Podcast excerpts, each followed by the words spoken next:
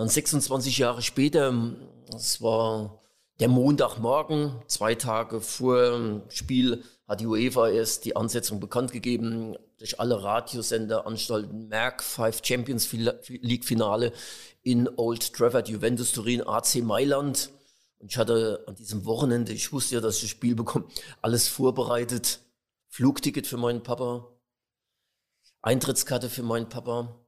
In der Mittagspause meiner Praxis bin ich schnell hochgefahren und ich komme hoch und er umarmt mich und sagt, Mensch Bub, Champions League Finale. Unfassbar. Und ich greife in die Tasche und gebe ihm das Flugticket und die Eintrittskarte und sage, Papa, ich möchte nur mein Versprechen von vor 26 Jahren einlösen. 9,15 Meter, der Schiedsrichter-Podcast.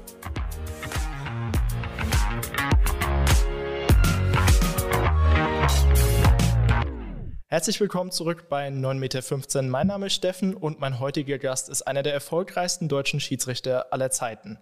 Er war dreimal Weltschiedsrichter des Jahres, siebenmal DFB-Schiedsrichter des Jahres, hat als bisher einziger deutscher Schiedsrichter das Finale der Europameisterschaft geleitet, das Champions League-Finale und Europapokal der Landesmeisterfinale, natürlich auch das DFB-Pokalfinale und noch viele weitere Spiele, von denen man als Schiedsrichter nur träumen kann.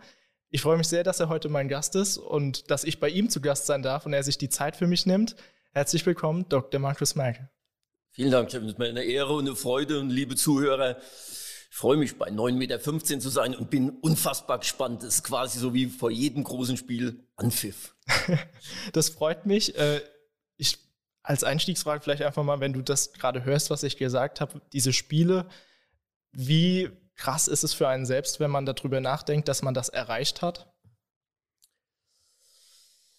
Ja, es ist schon ein bewegender Augenblick immer wieder, wenn man das so in Kürze, in zwei, drei Sätzen hört, wenn so eine ganze Karriere, ja, eigentlich ein ganzes sportliches Leben zusammengefasst wird, dann ist es immer noch ein Gefühl, Gänsehautmoment. Und es kommen natürlich die Erinnerungen, die werden wach, wie das alles angefangen hat und warum es letztendlich auch so gekommen ist. Das Ganze ist aber auch gekommen, weil du natürlich irgendwann zum Fußball gekommen bist. Wie sahen denn deine Anfänge an? Wie bist du zum Fußball und dann schließlich auch zur Schiedsrichterei gekommen? Mit Jahrgang 1962 in Kaiserslautern geboren ist so kein großer Umweg zum Fußball zu kommen. Und mein Elternhaus steht 300 Schritte hinter der berühmt-berüchtigten Westtribüne des Fritz-Walter-Stadions mitten auf dem Betzenberg. Und natürlich, wie gesagt, mit diesem Jahrgang geboren, war es eigentlich für uns alle, für die Jungs, das große Ziel, einmal im Leben dieses rote Trikot überzustreifen. So bekam ich mit fünf Jahren schon damals eine Sondergenehmigung als Spieler man muss sich vorstellen, damals hat sich gerade erst die E-Jugend für acht bis zehnjährige entwickelt. Es waren nicht die Zeiten wie heute, wo schon die kleinen Mädchen und jungen Bambini-Alter mit vier, fünf Jahren anfangen zu kicken, sondern die E-Jugend hat sich gerade entwickelt und ich stand mit fünf da dann mittendrin und kann mich auch noch erinnern, mein erstes Spiel, das ich dann ein, zwei Jahre später machen durfte. Ich wurde eingewechselt, Vorspiel im Stadion wir haben 5-0 gewonnen und ich habe das fünfte Tor sogar geschossen in meinem allerersten E-Jugendspiel. Aber trotzdem und trotz allem, in den Folgejahren, immer wenn wir natürlich nach unseren eigenen Spielen, damals als Spieler, noch ins Stadion geschlüpft sind, irgendwo die Lücke gesucht haben, wo sehen wir irgendwas, wenn unsere Vorbilder in der Bundesliga spielen, da haben mich drei Menschen immer besonders fasziniert. Von Anfang an. Der Schiedsrichter, wie man sie damals nannte, seine beiden Linienrichter, dass da in der Tat drei Menschen gibt, die den Mut haben, Verantwortung zu übernehmen und die den Mut haben, diesem Druck der Masse in dieser damals wirklich unglaublichen Hölle Betzenberg standzuhalten. Das fand ich faszinierend. Das wollte ich auch irgendwann mal tun. Und so kam es eben wieder mit einer Sondergenehmigung mit zwölf Jahren, dass ich die Schiedsrichterprüfung ablegen dürfte und dann direkt nach dem ersten Lehrabend, weil wieder so viele Spiele zurückgegeben wurden, am nächsten Tag beim Spiel TSG Kaiserslautern gegen Olympia Rammstein bei der E-Jugend mein Debüt feiern durfte am 21. September 1974. Und zwar auch der Tag meines schnellsten Aufstiegs, weil nach dem E-Jugendspiel war noch ein D-Jugendspiel, der Schiedsrichter ist nicht angetreten und ich durfte das auch noch pfeifen. Das war die Entwicklung. Dann steht man natürlich über viele Jahre parallel Fußball gespielt und Schiedsrichter gewesen. Und dann steht man dann immer wieder oben im Stadion und sagt sich, boah, irgendwann möchte es auch da unten mal stehen. Als Spieler war für mich dann eher abgehakt, nicht des Talentes wegen, sondern weil mich die Schiedsrichterei eben fast eigentlich mehr fasziniert hat. Und dann sagt man, ich möchte da unten stehen, unwissend, dass es 70, 80.000 in den Folgejahren da auch immer gibt, die das Ziel vielleicht auch haben, sondern es war ein Traum eines Jungen, eines Kindes, der sich dann 1988 mit dem ersten Bundesligaspiel erfüllt hat.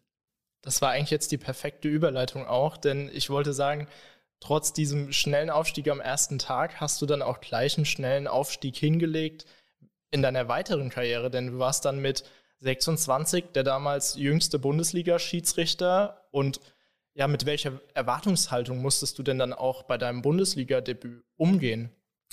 Naja, schnell ist ja immer relativ. Da liegen jetzt auch 14 Jahre dazwischen. Viele werden sagen, naja gut, das ist ja nicht so außergewöhnlich, aber muss ich diese Zeiten vorstellen. Ich war natürlich beobachtet, es gab schon in allen, damals im Boulevard, im Fernsehen, es gibt ja auch Bilder von mir, wo ich als 13-, 14-Jähriger schon als Schiedsrichter aktiv war, vollkommen außergewöhnlich. Das zeigt ja so im Nachgang, nach Jahrzehnten, wie außergewöhnlich diese Situation damals war, dass einer mit 12, 13, 14 Jahren äh, schon Schiedsrichter machen wollte und es auch dann umgesetzt und getan hat und von Anfang an noch nicht mal schlecht getan hat. Es ist ein Fokus gewesen und zwar dann so eine Vorreiterposition überhaupt für junge Schiedsrichter, dass man über den DFB, über die Landesverbände, man hat immer Schiedsrichter gesucht, aber eben noch nicht in diesem Alter. Irgendjemand hat dann mal geschrieben im Boulevard, vom Werbegag zum Bundesliga-Schiedsrichter.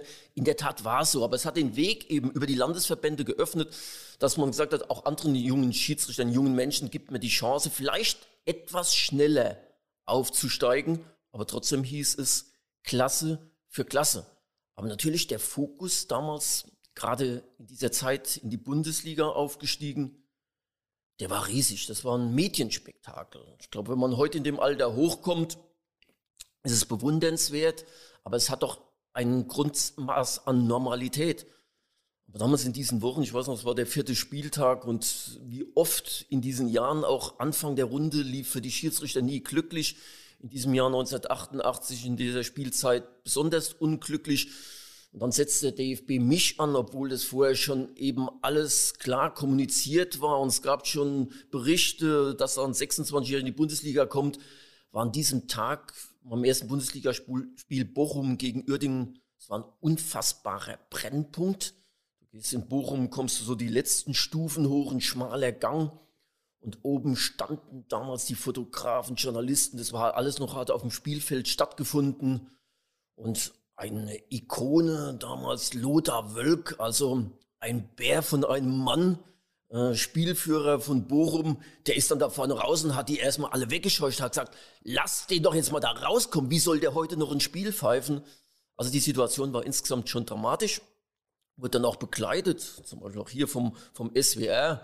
Ähm, und nach dem Spiel, wo alles gut, Lob gut lief, sehr gut lief, überraschend für viele gut lief, habe ich dann gesagt, der schönste Tag in meinem Leben ist der größte sportliche Erfolg. Jetzt weiß man, wenn man emotionalisiert ist, dass man vielleicht vieles sagt, vielleicht vieles auch etwas übertreibt. Aber nein, es ist in der Tat so. Für mich hat sich 1988 mit diesem ersten Bundesligaspiel dieser ganz große persönliche Lebenskreis von diesem jungen Menschen, diesem Kind, der im Stadion stand, ein Bundesligaspiel sich anschauen dürfte, der hat sich für mich an diesem Tag geschlossen. Deswegen gehört dieses erste Bundesligaspiel mit Sicherheit immer aus diesen persönlichen Gründen auch zu meinen Top 3. Ich wollte gerade sagen, mit der äh, Geschichte, die man heute weiß, da sind ja auch einige Spiele dabei, wo man dann sicherlich auch denkt, vielleicht war das auch der schönste Tag. Ähm, von schönen Tagen, es gab sicherlich auch schlechte Tage in deiner Karriere. Hattest du auch mal einen Punkt, wo vielleicht deine Karriere vor dem Scheitern stand? Also erstmal so, dass ich ein furchtbar positiver Mensch bin. Das furchtbar passt nicht zu positiv. Also wer mich, glaube ich, in meinem Umfeld, wer mir begegnet, äh, denkt, das Positive ist sehr ansteckend. Und das habe ich mir immer behalten. Glaube, das gilt für uns alle, vor allem auch für die jungen Schiedsrichter und die Schiedsrichter insgesamt, für viele Menschen im Leben. dass man sich in der Schwere eines Amtes, bei dem, was man sich manchmal im Leben auch antut, dass man sich immer dieses Positive, diesen Spaß bewahrt. Und das sind natürlich, gibt natürlich Zeiten, wo es nicht so ist. Ich habe nach diesem ersten Bundesligaspiel gesagt, alles, was jetzt kommt, sind Zugaben. Und ich bin unfassbar dankbar, nur in diesem einen Lebenssegment Schiedsrichter, über das ich natürlich stark definiert werde. Aber es ist nur eines meiner Lebenssegmente, da dankbar sein zu dürfen. Und ich habe das immer wertgeschätzt, dass nach diesem ersten Bundesligaspiel noch 338 kamen, internationale Aufgaben. Es ist unfassbar, die Dankbarkeit überwiegt. Aber natürlich, aber das gehört für einen erfolgreichen Menschen dazu, in jedem Teil des Lebens. Es kann nicht nur immer bergauf gehen. Und es gab in dieser Laufbahn des Schiedsrichters Markus Merck im Aufstieg, aber vor allen Dingen dann auch in diesen Jahrzehnten, und das ist ja das, die nächste Kunst, nicht nur nach oben zu kommen, das ist wahrscheinlich sogar noch schwerer, sich oben auf diesem hohen, höchsten Niveau zu etablieren und zu halten über Jahrzehnte. Ja, keine Eintagsfliege zu sein und nicht hochzuschießen und dann wieder abzusteigen. Diese Jahrzehnte halten, auch das, wo jeder gedacht hat, Markus Merck, unantastbar, immer an der Spitze. Nein, auch da gibt es natürlich, vordergründig für einen persönlich, aber auch im Hintergrund gibt es sehr, sehr viel schwere Tage. Aber ich glaube, nur wer um die Tiefe kennt, der weiß dann im Leben auch um die Höhe, die Höhe mehr zu schätzen. Das äh, kann man, glaube ich, so irgendwo auf dem Buchcover drucken. Ich glaube, das ist eine ganz schöne Aussage. Und eine Aussage oder eine Szene, eine Spielszene, die ich schon immer mit deinem Namen auch verbunden habe, die, äh, auf die wirst du sicherlich sehr oft angesprochen, wenn du irgendwo erscheinst. Das ist nämlich die Partie zwischen dem HSV und dem FC Bayern und die vier Minuten Meisterschaft des FC Schalke 04, die du entschieden hast, oder aus der Ferne vermeintlich entschieden hast, mit einem indirekten Freistoß, den du nach einem Rückpass gegeben hast. Wie geht man denn auch mit so einer Szene um? Was prasselt denn da in dem Moment auf einen ein und ja, wie geht man dann damit um, dass man solche Erfahrungen auch macht? Grundsätzlich so, dass du als Schiedsrichter natürlich ein Mensch bist, der Verantwortung übernimmt, Verantwortung übernehmen muss. Wir sprechen ja hier vom 34. Spieltag und natürlich, wenn man diese Einzelsituation sieht, wird jeder sagen, in dieser Dramaturgie dieses Spieltags, das ja einzigartig war, also ich glaube, Hitchcock hätte es können nicht besser verfilmen, ähm, in dieser ganzen Szenerie, Bilder von Schalke, Bilder von Hamburg. Und ich glaube, jeder weiß an diesem Tag, wo er in Deutschland war, weil es ein einprägsamer Moment war. Es war ein Momentum, aber ein Momentum in 34 Spieltagen von tausenden Entscheidungen, wo du sagen kannst, natürlich auch äh, als Club, als Spieler, dort hätte ich es können vorher entscheiden, in dieser Zeit spielt aber keine Rolle. Es war die spektakulärste Situation natürlich in der Zusammenfassung und wahrscheinlich auch bei den vielen Entscheidungen, die ich natürlich auch international treffen, nicht musste, sondern durfte. Es ist ein Privileg, im Leben entscheiden zu dürfen. Das ist kein Muss. Und es ist ja auch eine freiwillige Aufgabe, die man irgendwann übernommen hat. Aber diese Verantwortung zu übernehmen, das war mir immer bewusst. Ich würde es auch immer wieder so tun, aber es war natürlich ein gravierender Moment. Warum? Weil ich damals schon mit dieser inneren Ruhe und auch mit der Souveränität wusste, um die Situation auf Schalke. Wir waren zu diesem Zeitpunkt mindestens eine Viertelstunde mit dem Spiel in Hamburg gegen Bayern hinter dem Abpfiff äh, auf Schalke. Wir wussten natürlich, weißt du, um diese Situation. Dann passiert in dieser Nachspielzeit eben dieser Rückpass, den ich auch immer wieder so pfeifen würde. Ich glaube, regeltechnisch gibt's da wenige, da muss schon viel Emotionalität dabei sein, noch pro Schalke, um zu sagen, nee, das war eine, eine falsche Entscheidung. Aber du weißt natürlich, es ist hier 92, 93 Minuten, es kommt jetzt zum Freistoß und wir alle, da brauchen nicht nur, brauche ich nicht nur Schiedsrichter anzusprechen, sondern wir alle wissen im Fußball, wenn es einen Freistoß gibt, einen indirekten Freistoß, 12, 13 Meter vor dem Tor, das ist natürlich in der Nachspielzeit äh, ob das sich im Jugendfußball abspielt, ob es in der Kreisklasse ist und hier bei so einem spektakulären Moment ist natürlich eine außergewöhnliche Situation. Und dann weißt du natürlich, was jetzt hier äh, zu, auf dich zukommen könnte. Aber eins denkst du auch, und ich glaube, da spricht man und denkt man wie ein Fußballer. Ich war mit, bin mit Leib und Seele ein Fußballer. Spezialdisziplin war Schiedsrichter mit hoher Emotionalität auch. Du sagst ja, na gut, so ein Freistoß, der kann eigentlich real nie reingehen. Das muss schon ein Zufall sein. Du weißt dann auch äh, als Schiedsrichter, wie soll ich es jetzt fertigbringen, überhaupt diesen Freistoß absolut regelgerecht ausführen zu lassen. Auch das wird nicht funktionieren. Die Mauer wird früher rauslaufen und, und, und. Also diese ganze Dramaturgie, die ist ja schon bewusst. Ich war da zählen ruhig und habe zu denen gesagt, es war eine riesen Hektik im Strafraum. Und gesagt, leg den Ball dahin, ist eh die letzte Situation, nicht nur des Spiels, sondern insgesamt in dem Fall auch der Runde, weil es war das einzige Spiel, was noch lief an diesem 34. Spieltag. Und dann macht's zack und äh, Andersen schießt den Ball ins Tor. Ja, dann war Bayern Meister und dann kannst du dir schon vorstellen, dass natürlich hohe Emotionen auf Schalke äh, sind, die, was ich zu dem Zeitpunkt noch nicht wusste, die Meisterschaft schon gefeiert haben, weil sie gedacht haben, das Spiel in Hamburg wäre, wäre aus, sie wären deutscher Meister. Und dann blättern in diesen Folgestunden Dinge auf, die man sich nicht vorstellen kann. Ich glaube, diese Bilder, die alle eigentlich live gesehen haben in Deutschland, oder wenn sie auf der Autobahn unterwegs waren, im Radio gehört haben, diese Parallelität. Ich konnte sie mir in Grenzen, aber mit Abstand vorstellen, obwohl ich der unmittelbar Beteiligste war. Aber sie sind abends erst sichtbar und bewusst geworden. Und dann ab nächsten Tag natürlich noch gravierende, diese hohe Emotionalität, ähm, die dann auf Schalke stattgefunden hat. Ich bin nie auf den Platz gegangen, um Menschen ob meine Entscheidungen weinen zu sehen. Die haben mich einen Tag später dann auch tief bewegt. Bei aller Verantwortung, Entscheidungen zu treffen, haben mich diese Entscheidungen tief bewegt. Ich würde es immer wieder so entscheiden, keine Frage. Aber es hängt einem persönlich natürlich auch nach. Und dann kommen die Dinge, die mega unangenehm sind, über die ich ja wenig im Leben gerne erzähle, weil ich ein positiver Mensch bin. Aber ich hatte damals eine Zahnarztpraxis in Kaiserslautern und als Zahnarzt hat man ja gewöhnlich keine Geheimnummer. Das ist kontraproduktiv für die Praxis. Und da haben natürlich auch meine Mädels, die mussten fürchterliche Attacken aushalten, dass wir gegen 11 Uhr montags morgens das Telefon abstellen mussten bis mittwochs, bis sich dann so der mediale Druck und auch das Boulevard hat sich dann geändert. Hat gesagt, ja, was wollt ihr eigentlich? Es war ja dann keine Fehlentscheidung. Wie kann man diesen Menschen attackieren und, und, und, bis sich das so ein bisschen gewandelt und gedreht hat. Aber es ist eine Entscheidung gewesen. Natürlich eine der Entscheidungen letztendlich in der Geschichte der Bundesliga, die dann nochmal in einer Nach-Nachspielzeit die Meisterschaft gedreht hat. Mir gibt's, für mich persönlich gibt's eben zwei Lehren.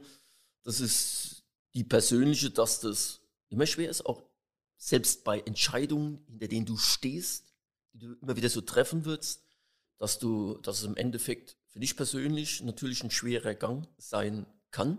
Aber es ist besser, damit zu leben, als mit einer kompletten Fehlentscheidung. Das wäre noch bitterer.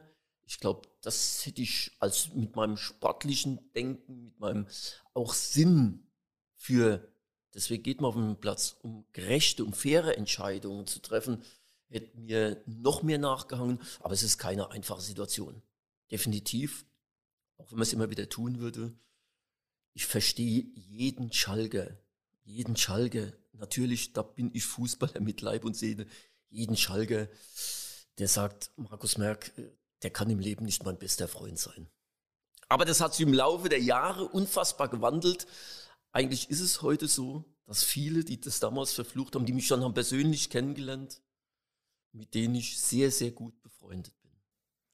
Ich glaube, das ist dann auch wieder der Unterschied zwischen Markus Merck als Schiedsrichter und Markus Merck als Mensch. Und ich glaube, das wird auch, wo du das gerade gesagt hast, äh, dass deine Mädels in der Praxis dann das Telefon abstellen mussten, äh, da auch wieder klar. Das haben wir ja jetzt gerade vor kurzem auch gesehen mit Felix Zweier, der da unglaublich viel erlebt hat dass das nicht einfach ist und dass viele vergessen, dass da ein Mensch hinten dran steht.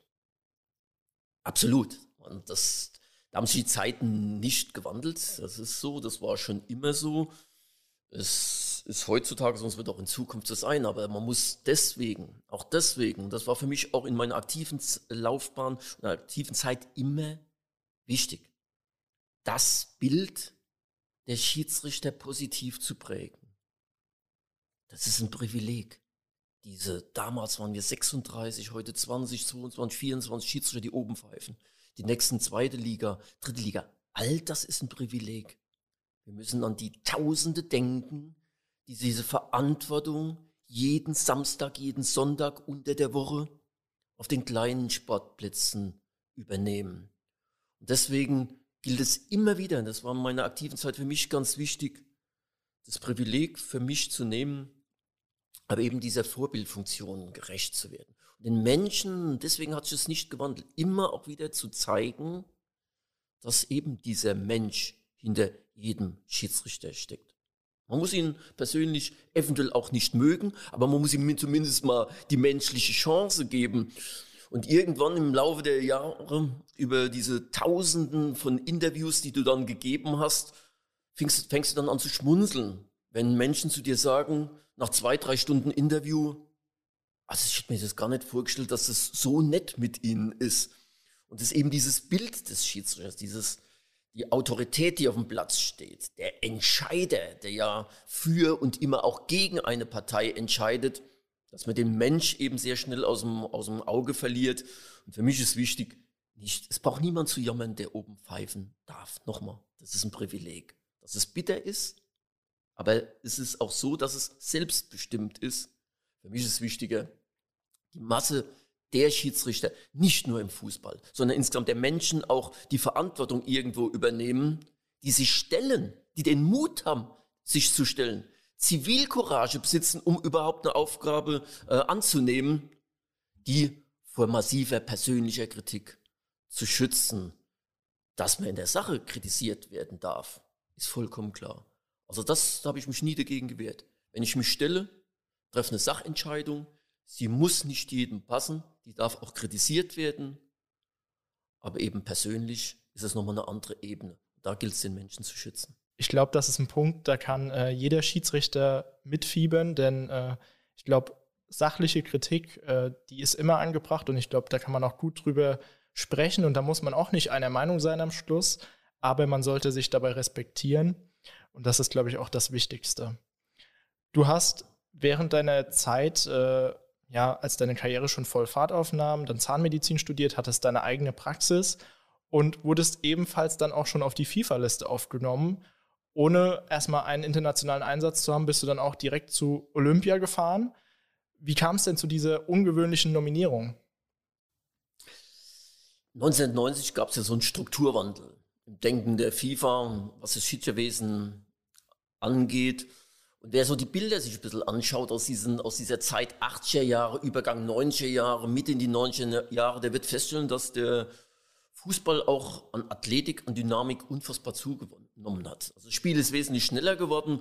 Und da hat die FIFA damals gesagt, okay, wir müssen ein bisschen auch diesen Trend jetzt annehmen im Schiedsrichterwesen. Man hatte damals die Altersgrenze von 50 international auf 45 gesenkt, was allein schon dazu geführt hat, dass innerhalb eines Jahres, innerhalb dieser Entscheidung, mit dieser Entscheidung eben plötzlich viele Schiedsrichter zwischen dem 45 und 15 Lebensjahr von der Liste gefallen sind und man natürlich auch Nachwuchs braucht. Also auch da hat das, was eigentlich so angeleitet war und eingeläutet vom DFB, Verjüngung des Schiedsrichterwesens, dass es bei der FIFA dann auch Einklang gefunden hat.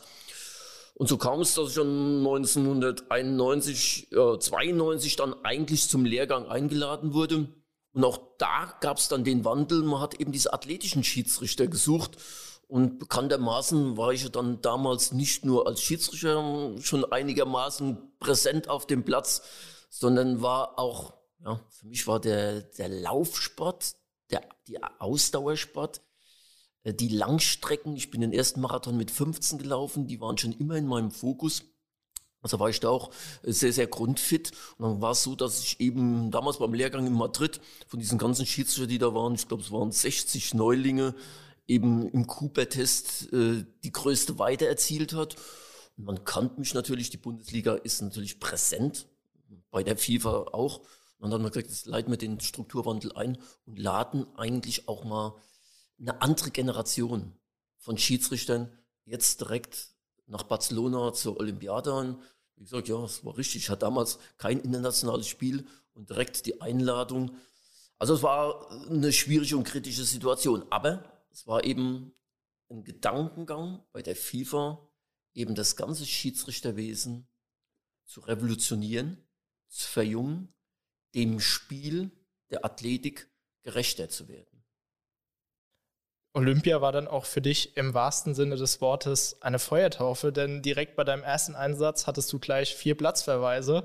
Das ist äh, als Schiedsrichter, glaube ich, ja, stellt man sich auch die Frage, was geht hier gerade ab auf dem Platz, wenn es soweit ist. Hm, was denkt man sich denn oder was denkst du dir denn in diesem Moment oder hast du dir gedacht in dem Moment? Dein erster internationaler Einsatz und dann gleich so ein Tovabo.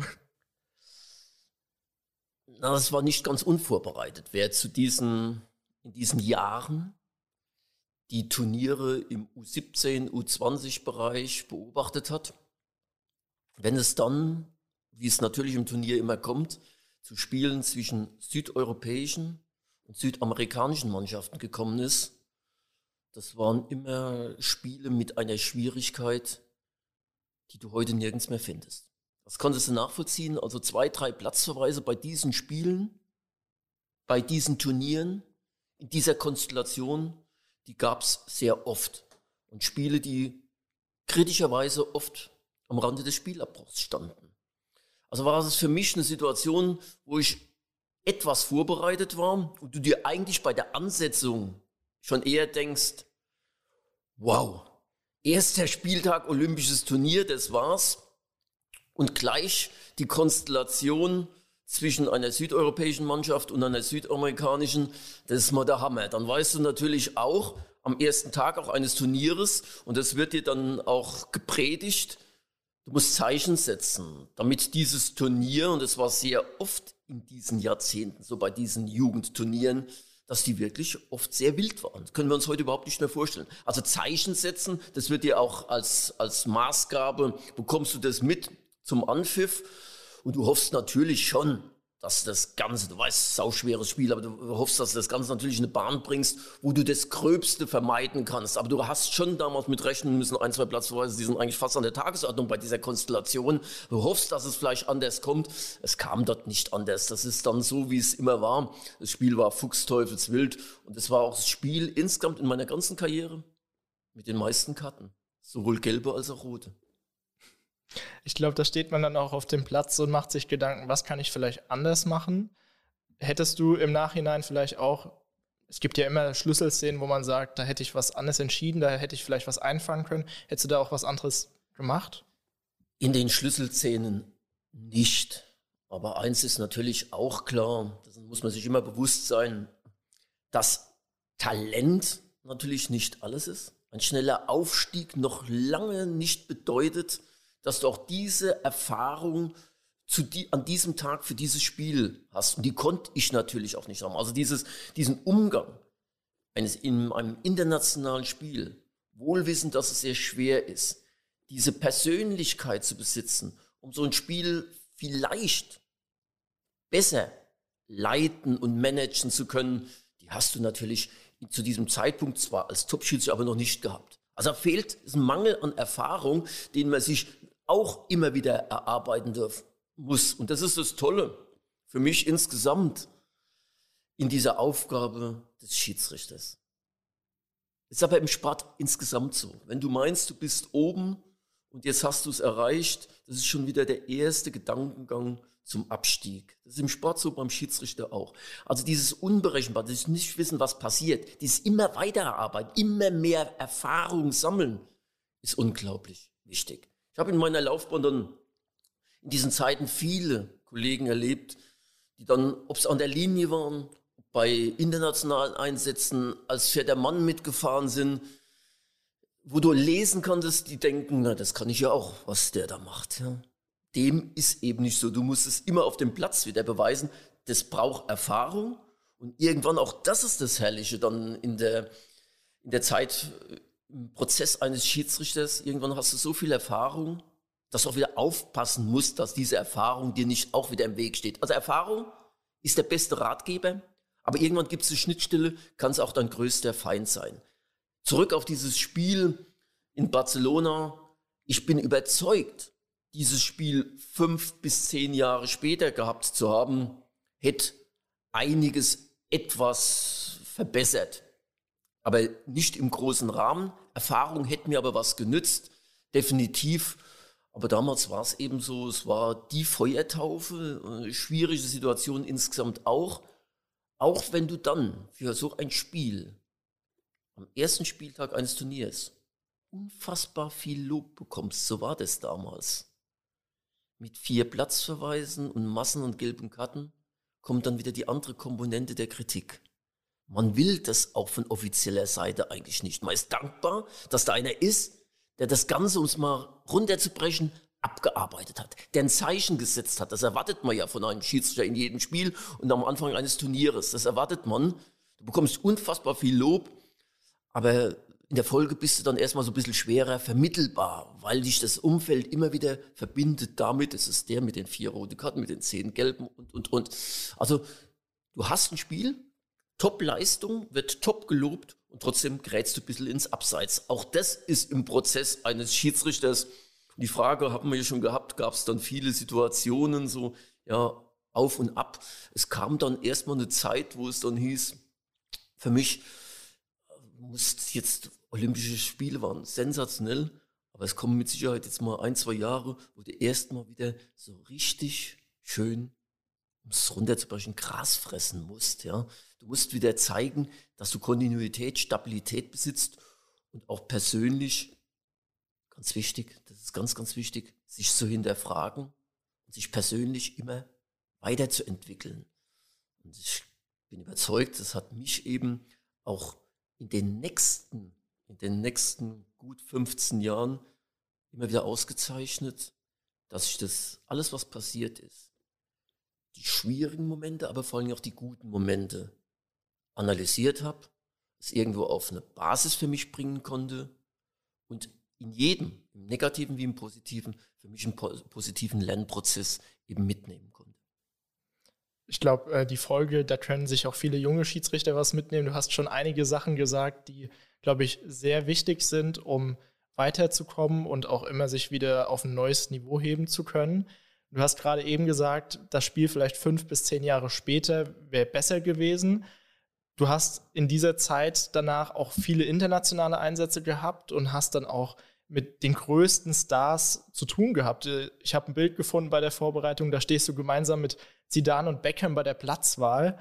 Das sind Leute, wenn man die hört, dann denkt man sofort an wirkliche Top-Spieler, die wirklich was erreicht haben, was so in dieser Form schwierig ist, nochmal zu erreichen und nachzumachen. Aber du hast auch zum Beispiel einen Lionel Messi, der ja einer der besten der Welt ist, mit gerade mal 17 Jahren bei seinem Länderspieldebüt nach 44 Sekunden die rote Karte gezeigt. Also du hattest immer mit Topstars zu tun. Wie geht man denn mit solchen Stars um? Muss man sich da irgendwie was erarbeiten oder hat man dann auch schon selbst so ein Standing, dass die das selbst respektieren? Ja, es kamen natürlich Jahre eines Lernprozesses auf internationaler Ebene. Natürlich aber ich bereits 1997 hatte ich schon ein europäisches Finale. Damals noch im Wettbewerb Pokal der Pokalsieger, Paris Saint-Germain, Barcelona in Rotterdam. Auch damals war ich der Jüngste mit einem europäischen Finale. Also das war schon dann eine Kontinuität in der Entwicklung der ganzen Laufbahnkarriere und so ist es im Leben insgesamt auch. Also man muss sich diese Anerkennung als Schiedsrichter aber auch da wiederholt sich das Leben in anderen Bereichen auch. Die muss man sich erarbeiten. Man muss berechenbar sein für sein Umfeld, berechenbar bleiben. In den Anfangsjahren wurde ich immer natürlich, weil auch die Persönlichkeit etwas gefehlt hat und weil es damals das gar nicht das Bild war, dass junge Schiedsrichter, wie wir es angesprochen haben, im großen Fußball aktiv sind, da hast du noch mehr dir zu erarbeiten in deinem Standing. Dann giltst du oft als konsequent auf der einen Seite, als unnahbar auf der anderen. Das zweite hat in diesem Maße nie gestimmt. Aber dieses Nahbare, das kannst du dir natürlich über, im Laufe der Jahre mit deiner Entwicklung als Persönlichkeit erst erarbeiten. Aber diese Konsequenz, die haben auch in dieser Zeit, hat immer dazu geführt, dass du Verantwortung für große Spiele bekommen hast. Und die Konsequenz hat dazu geführt, dass du im Laufe der Jahre der Entwicklung im Gesamtumfeld des, äh, des Fußballs und natürlich auch bei den Spielern eine große Berechenbarkeit hattest. loyal im Umgang mit Spielern. Das war immer meine ganz große Devise. Das war oft, weil wir viel diskutiert haben, sehr schnell mit vielen Spielern gleich per Du und trotzdem konsequent in der Sache. Und diesen Drahtseilakt eben zu bewegen, diese Anerkennung zu, sich zu erarbeiten bei den Spielern, dass sie dich mit, von Auge zu Auge auf gleicher Augenhöhe mit ihnen treffen kannst, das ist ein Prozess, der Jahre dauert, den man sich persönlich erarbeiten muss, der dann, wenn man ihn erreicht hat, mit diesen ganz großen Spielern dieser, dieser Zeit, ja, Beckham, Figo, Zidane, ja, auch nach deiner Karriere, mit denen noch einen guten Austausch zu haben, so war ich vor drei Jahren eins nur von fünf Spielen, die ich überhaupt äh, nach meinem selbstbestimmten Ende der Schiedsrichterlaufbahn noch gepfiffen habe, äh, wurde ich von Figo eingeladen, Spiel der Weltauswahl nach Kuwait, Eröffnung des Nationalstadions mit Beckham, mit Figo, Sidan und, und, und, und, und. Das war eigentlich so, als wenn du dich gestern gerade das letzte Mal getroffen hast. Aber das ist ein langer Prozess, das kann ich jedem Jungen nur, nur immer wieder sagen. Das kann nicht von heute auf morgen kommen, das musst du arbeiten, aber das ist entscheidend im Leben immer loyal, immer offen, immer die Kommunikation suchend, aber trotzdem sich nicht verbiegen, berechenbar bleiben in dem, was du tust. Was wünschen wir uns, wenn wir uns gegenüber sitzen? Dass mir nichts vorgespielt wird, sondern dass ich denen gegenüber berechnen kann. Und so war es eben auch so äh, bei vielen Situationen, die vielleicht nicht im Sinne der Mannschaft, der Spieler waren, dass die im Endeffekt gesagt haben, ja gut, aber wir kennen ihn zu gut. Es ist mit bestem Wissen und Gewissen entschieden. Faire Grundsätze, es ist berechenbar. Und selbst wenn es gegen uns hart ist, er wird, wenn es nächstes Mal für uns pro ist, wird er, wird er auch so entscheiden. Aber das ist ein langer Weg. Und das heißt nicht Jahr für Jahr, sondern das heißt Woche für Woche hart zu arbeiten und das Ganze immer wieder zu bestätigen. Ich glaube, dass du das Ganze bestätigt hast. Das zeigt sich auch an den Spielen. Ich habe es in der Einleitung schon gesagt. Europapokal der Landesmeister, das EM-Eröffnungsspiel und ein Halbfinale 2000, 2002 als Schiedsrichter bei der WM, 2003 Champions League-Finale, 2004 dann das EM-Finale. Wenn du all diese Erfolge ja siehst, wenn du dich für ein Spiel davon entscheiden müsstest, welches ist für dich das Besonderste und vielleicht auch warum das emotionalste? Für den Außenstehenden und natürlich auch für die Statistik und ähm, deine eigene Vita ist natürlich ein Finale eines großen Turnieres immer sehr einprägsam und wird von allen bewundert. Da muss natürlich viel passieren. Selbst muss Konstanz über Jahre haben, dass du überhaupt zu so, einem, zu so einer Endrunde nominiert wirst. Dann muss innerhalb des Turniers alles passen. Deine Spiele müssen gut laufen. Es darf keine Kritikpunkte geben. Äh, du darfst im Vorfeld mit diesen Teams, die letztendlich das Finale erreicht haben, nicht irgendeine schwierige Situation gehabt haben und, und, und. Also da muss vieles passieren.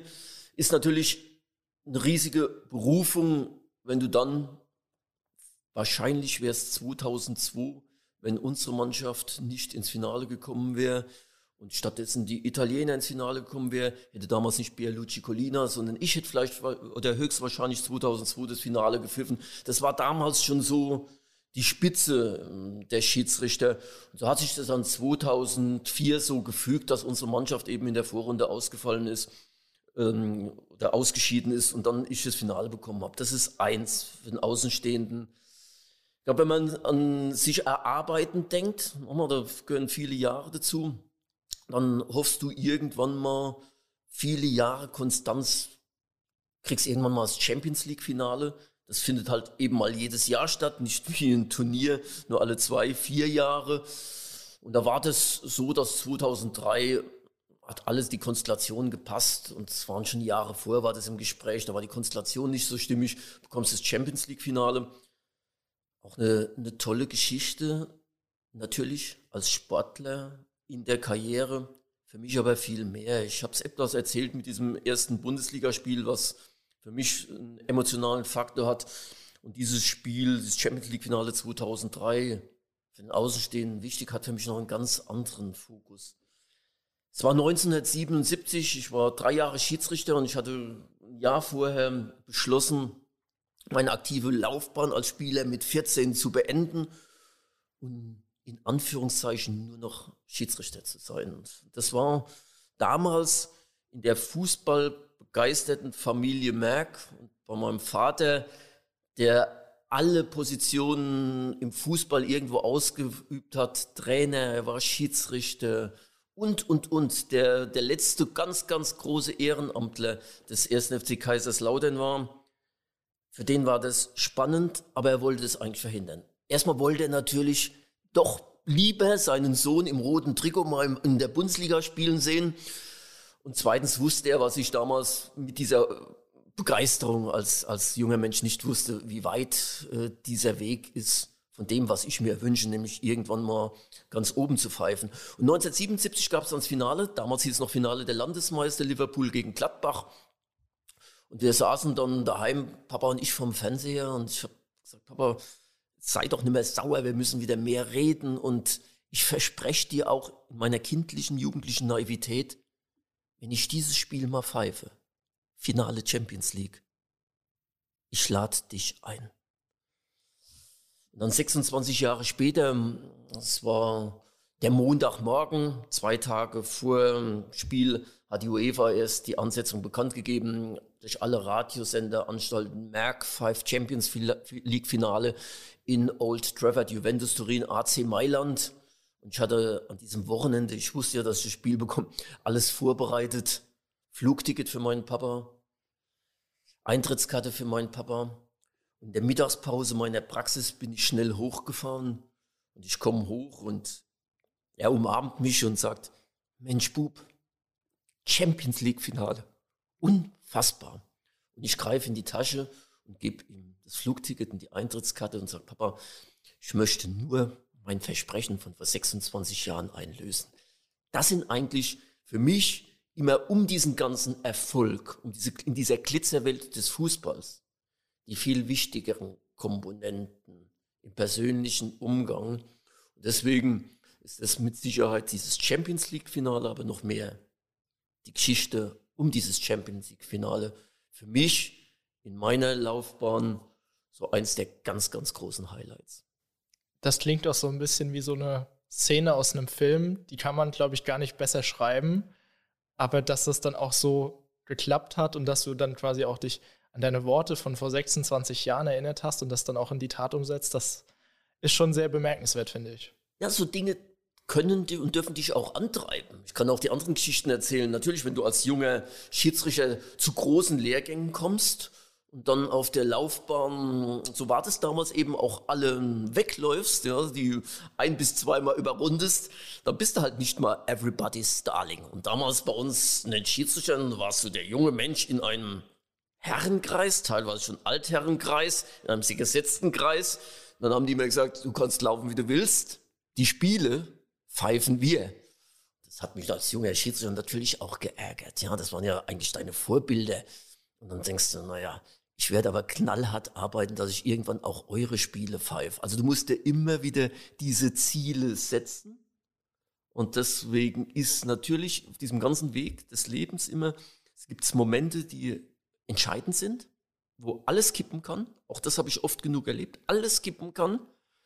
Aber das Momentum, wenn das dir gelingt, hast du trotzdem noch keinen Erfolg, sondern musst immer wieder, ich habe es eben gesagt, Woche für Woche daran arbeiten, musst dir die Ziele setzen, musst locker dabei bleiben. Und auch das war für mich wichtig und das habe ich auch in, diesem, in diesen Jahren gelernt.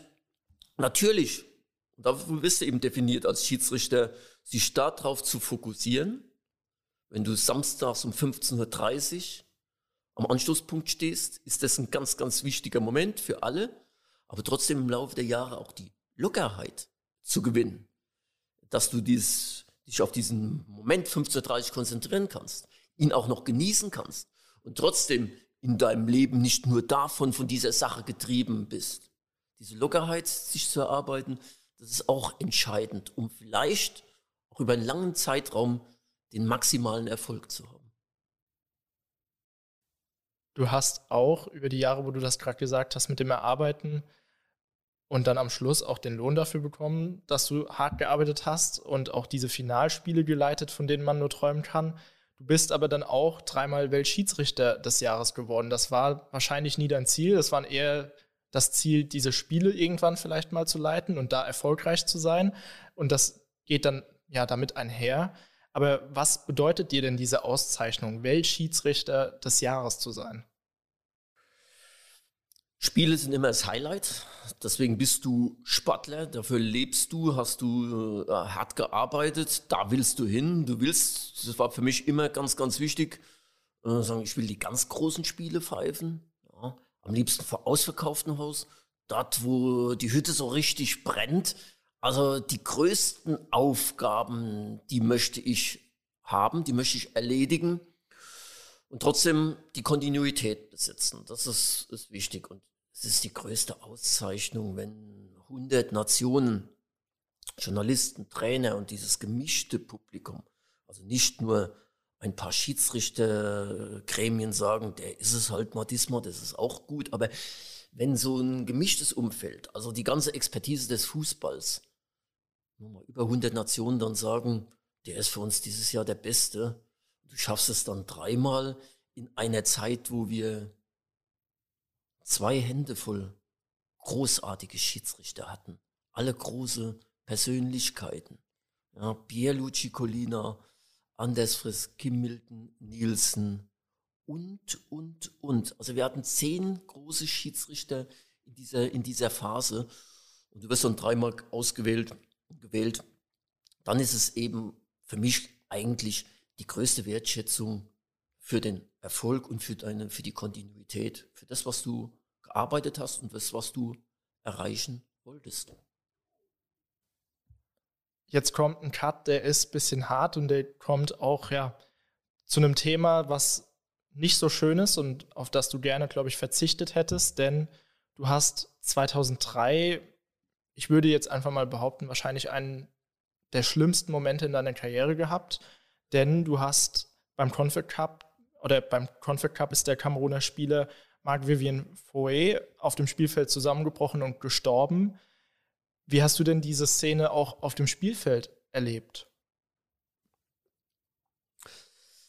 Ja, in der Tat hast du in Jahrzehnten in so vielen Spielen auch persönlich gibt es sehr, sehr schwere Momente, wo du dann nächste Woche wieder rausgehst und sagst, ich muss mich zusammenreißen, um wieder auf den Platz zu gehen.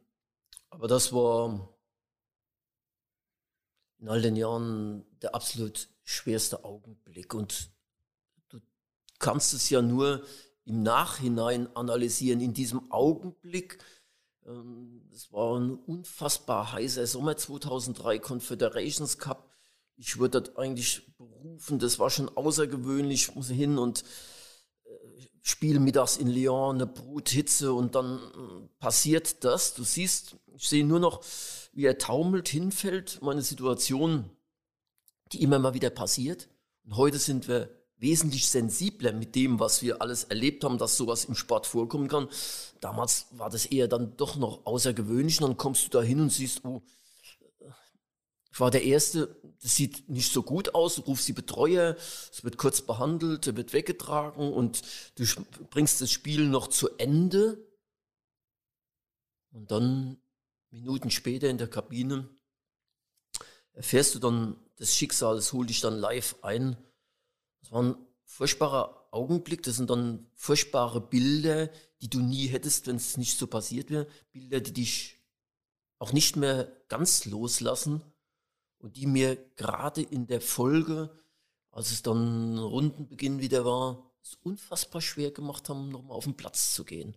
Also wenn war es jetzt unabhängig von dem Ganzen, was du als Schiedsrichter so zu erledigen hast, war das in meinem Leben, in meiner sportlichen Karriere der schwierigste Moment, auch die Folgemonate, mit dem, was du dort in Sekunden erlebt und gesehen hast und letztendlich mit der Folge damit umzugehen.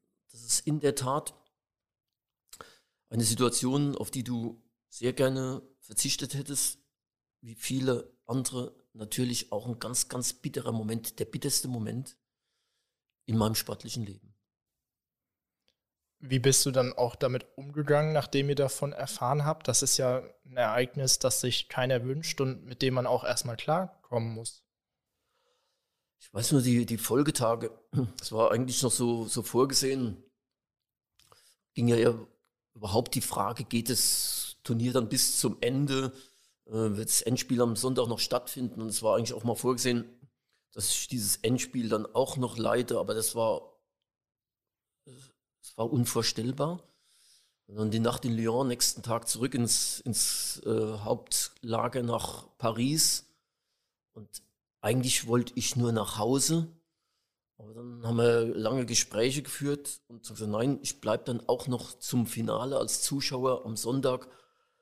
Ich weiß nur, dass ich von morgens bis nachts in Paris kreuz und quer gelaufen bin und äh, dass es für dieses unfassbare wenig Worte gegeben hat. Und natürlich bei alledem, was man da erlebt hat, war es schon so, du musstest selbst erstmal damit, damit klarkommen. Es ging nicht, nicht nur diese paar Tage, sondern es ging dann schon Monate. Also es war dann so, weißt die ersten Spiele dann wieder in der Runde ab August, wenn dann jemand auf dem Platz umgefallen ist, da hast du gleich ein anderes Gefühl gehabt, da könnte wäre was passiert und also diese Befürchtung hat dann eine große Rolle mitgespielt, also diese Freiheit insgesamt für einen persönlich als Mensch und auch bei dem, was du auf dem Spielfeld äh, zu leisten hast, die war mir dann schon schwer verloren gegangen. Das hat eine, eine ewige Zeit gedauert. Sehr trauriges Thema. Ähm, ich glaube, das wird auch immer ein Teil deiner Karriere sein und auch von dir und wird dich auch immer ja, beeinflussen. Aber ich glaube auch, so wie du darüber sprichst, hast du das gut weggesteckt. Und ja, ich glaube, damit können wir es einfach abschließen, das Thema. Du hast 2008 dein letztes Bundesligaspiel geleitet und damit bereits auch ein Jahr vor dem Erreichen der Altersgrenze dann deine Karriere beendet. Wie kam es denn zu der Entscheidung, ein Jahr früher aufzuhören, als du eigentlich dürftest? Du hättest ja noch ein Jahr Top-Spiele mitnehmen können. Ich wollte auch ein Jahr vorher schon meine internationale Karriere beenden. Vor der Altersgrenze damals hat die UEFA gesagt, das waren unfassbar tolle und sympathische Zeiten, was mit der UEFA zu tun hatte.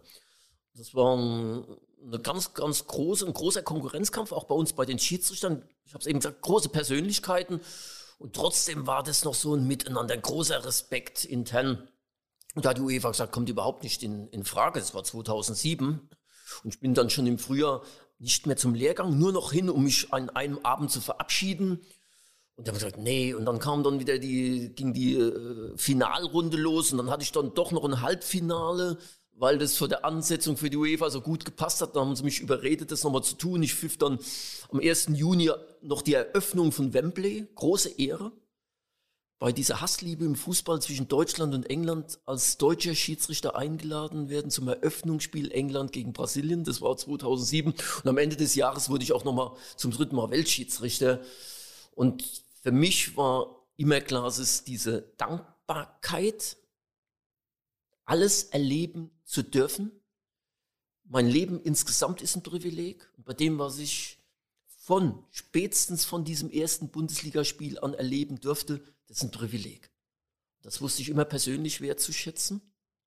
Deswegen war für mich im Leben bei vielen anderen Dingen auch klar, wenn ich die Chance habe, es selbst zu beenden, du wirst dich nicht verrenten lassen, sondern du hast es selbst in der Hand. Ich glaube, das ist im Leben auch für einen persönlich, wenn man sich, wenn man das tun kann, zu sagen, ich treffe diese Entscheidung jetzt für mich persönlich. Das war für mich eben nichts Außergewöhnliches, sondern wer mich damals schon gekannt hat, der, der weiß, ich hänge nicht an noch einem Spiel, an noch einem Jahr, in einer anderen Funktion nicht, bin ich nicht abhängig, dass ich noch eingeladen werde. Da ist mein Leben zu polarisiert. Da habe ich noch zu viele andere Ideen im Leben immer gehabt und habe sie heute noch. Und für mich war auch eins immer ganz, ganz wichtig. Und das ist ja eine Diskussion, die wir im Schiedsrichterwesen gerade im letzten Jahr, äh, die geführt wurde, die wir nicht geführt haben, die geführt wurde von außerhalb.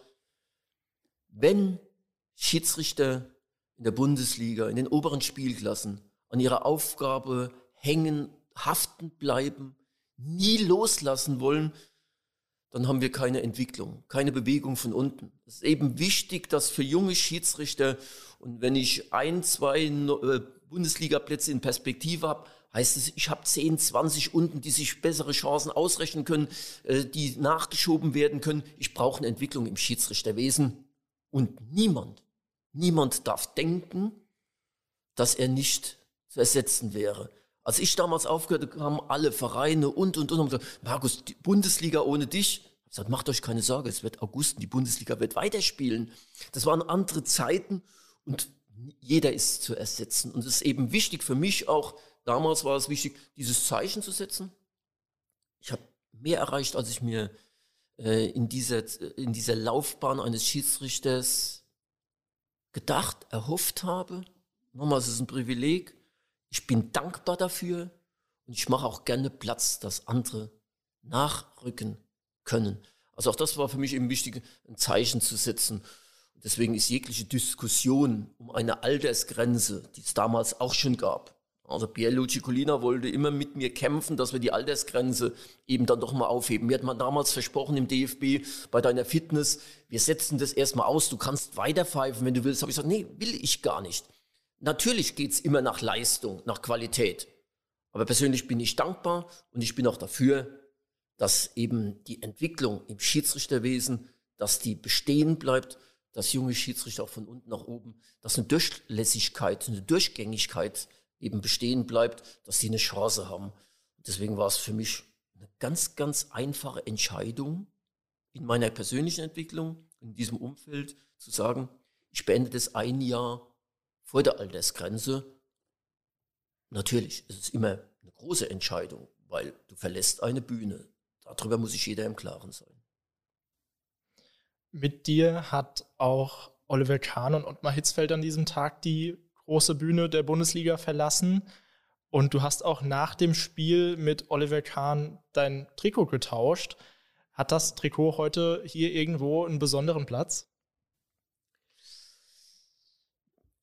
Als ich vor drei Jahren nochmal einen größeren Umzug hatte, wurde mir erstmal bewusst, was sich im Laufe der Jahrzehnte alles so angesammelt hat, was irgendwo versteckt ist. Jetzt bin ich niemand, der Trophäen sammelt und ich glaube, wenn man hier so rumschaut, man wird kaum etwas vom Fußball sehen. Es gibt so ein paar Relikte wie die Weltpokale, die irgendwo stehen. Und es gibt so ein paar, und da gehört das Trikot von Olli Kahn dazu, so ein paar kleine Andenken, die für mich in der ganz persönlichen Ecke sind. Aber es war eine fantastische Zeit.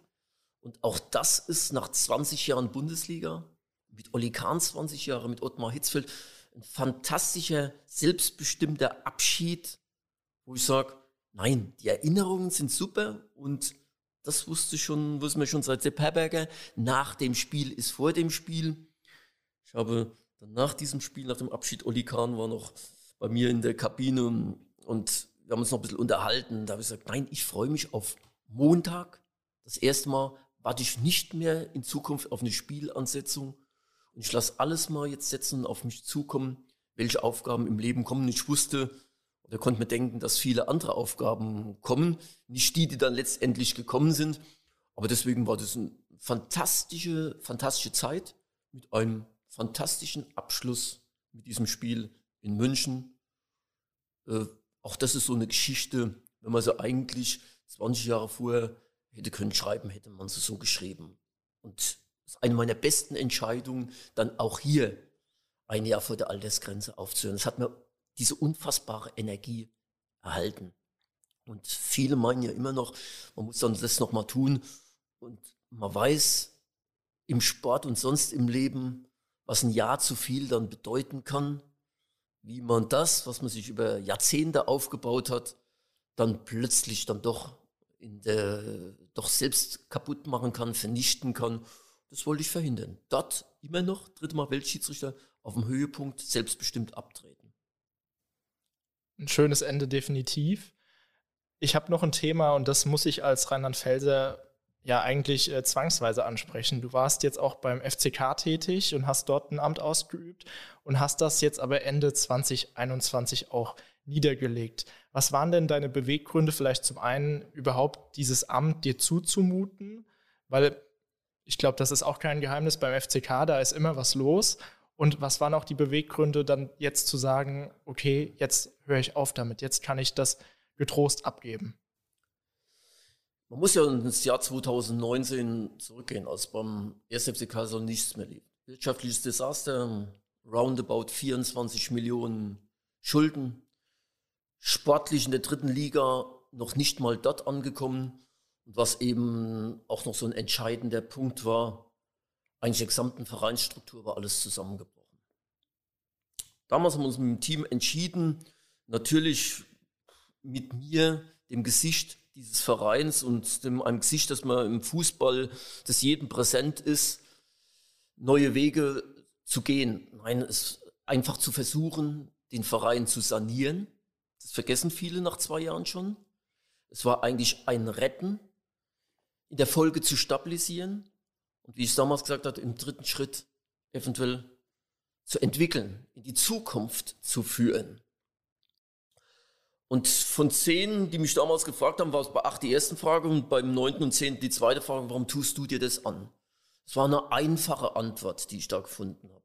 Weil ich in diesen Vereinen geboren, dieses Umfeld kennen, ich weiß, was dieser, dieser erste FC Kaiserslautern für die Menschen nicht nur die samstags ins Stadion gehen, nicht nur die in die Westkurve gehen, Westtribüne gehen, sondern was es für die Menschen in der Pfalz, in Deutschland, was auch dieser Verein in Deutschland und in der Welt bedeutet, das wusste ich. Und ich bin in diesem Verein geboren. Mein Vater hat mich in meinem zarten Alter von zwei Stunden in diesem Verein angemeldet. Und ich hätte, ich habe mir das auferlegt, ich hätte mir es nie verziehen, nicht Verantwortung zu diesem Zeitpunkt, in diesem Moment zu übernehmen. Wir haben in diesen zwei Jahren für mich eigentlich im Review Unfassbares geschafft, wo ich zwischendrin auch oft gezweifelt habe diesen Verein zu sanieren in einer fast aussichtslagen, äh, aussichtslosen Situation und Lage zu sanieren. Nicht nur das, was im Profifußball ist, die KGA, durch eine Insolvenz zu bringen, sondern auch den Mutterverein, das Herzstück, den EV, eben stabil in die Zukunft zu führen. Die wirtschaftliche Seite. Die andere war die sportliche Seite. Und wir wissen ja, wie das gerade beim Traditionsverein der Emotionalität im Fußball zugeht. Drei Spiele gewinnen heißt schon wieder Champions League, äh, drei Spiele verlieren heißt schon wieder Kreisklasse. Das habe ich dort jede Woche erlebt. Bin hoch emotional. Also wer mich samstags im Stadion erlebt, insgesamt wer mich im Sport und im Leben erlebt, das ist so äh, Emotionalität pur. Und trotzdem kann ich es natürlich in zwei Punkte fassen. Eine sportliche Entwicklung, schneller sportlicher Erfolg im FCK war wichtig. Es hat länger gedauert als erhofft, das Sportliche. Aber ich glaube, wer das genau durchschaut, der weiß, welche kluge Köpfe im Dezember 2020 dann ein Jahr später gesagt haben, ein weiter so kann es nicht geben. Wir müssen das auch sportlich entwickeln. Es hat dann doch am Anfang der Runde ging es dann doch nicht so wie erhofft. Aber jetzt zeigt sich eben diese Situation, eine ganz andere sportliche Situation, die nicht dem Zufall überlassen ist, sondern es ist eine Konstellation, die gerade in dieser Kaderbildung zum Beispiel auch, um nur einen Punkt zu nehmen, die Tiefe in dem Kader zeigt. Die jetzt bei so einer langen Drittligasaison in Corona-Zeiten mit dieser Unbestimmtheit, welche Spieler fallen dir aus, die so unfassbar wichtig ist, die sich jetzt bezahlbar gemacht hat, so in Richtung Ende des Jahres. Und dann war es bei alledem, was du dann intern noch so erlebst, für mich klar, der Verein gerettet, saniert, stabilisiert, wirtschaftlich und sportlich. Dafür bin ich 2019 angetreten, ohne jegliches Versprechen. Und nochmal, bin selbst überrascht, dass es uns dann in diesen zwei Jahren in diesem Maße gelungen ist. Und jetzt kommt der Punkt drei Entwicklung.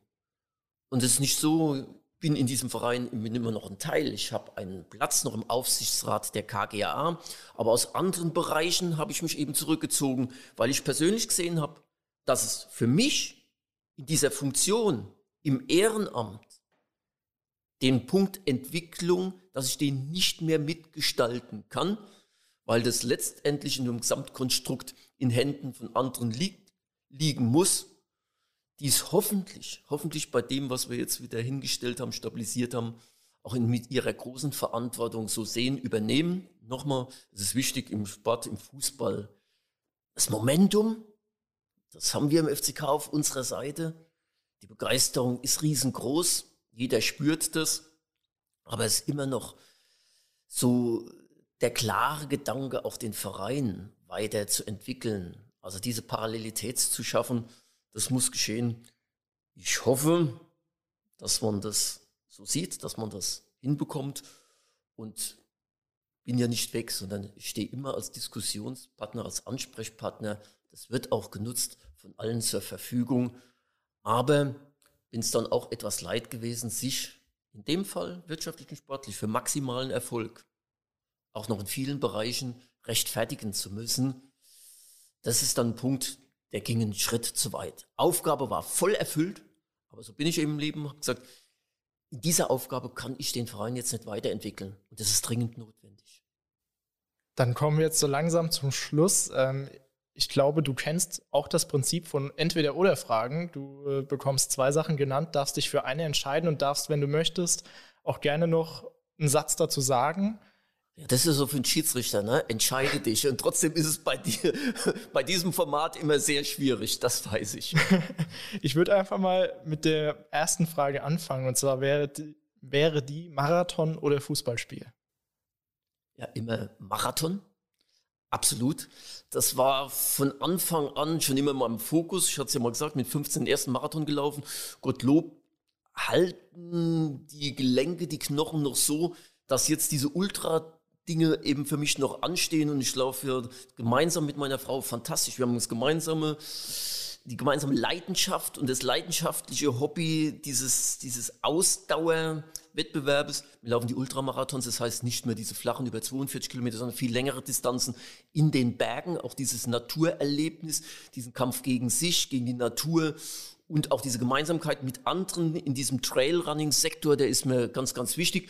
Also jetzt habe ich mal gemeldet, bin mal gespannt, ob ich einen Stadtplatz kriege für vielleicht einen der ultimativsten Läufe, die es bei uns auf dem Erdball gibt.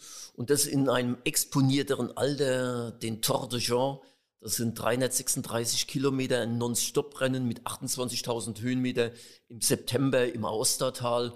Aber da musst du dich wirklich hinten anstellen, musst melden und hoffen, dass du in der Auslosung einen Stadtplatz kriegst. Aber das ist jetzt nochmal das ganz große Ziel. Marathon Plus Trailrunning-Sektor eben für das Jahr 2022 neben vielen anderen.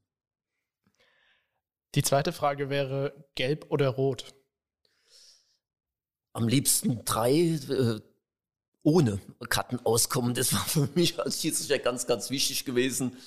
Äh, ansonsten tendiere ich da doch mehr zu gelb, was den Schiedsrichter betrifft, weil es kann den anderen gegenüber kann es natürlich eine, eine Verwarnung sein. Du hast ihm, gibst ihm noch eine Chance. Aber natürlich, wenn man im FCK geboren ist, spielt Rot schon eine große Rolle.